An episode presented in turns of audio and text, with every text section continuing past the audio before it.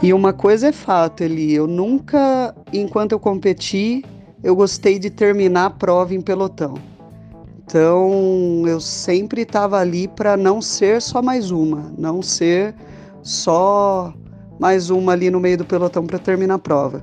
Então, eu queria atacar, eu queria saltar em fuga, eu queria ser uma das protagonistas ali da corrida. Então, era matar ou morrer, né? Eu corria para isso. Ou eu corria para tentar ganhar, sair numa fuga que vingasse, ou eu corria para sobrar de vez e abandonar. Eu dava tudo que eu tinha.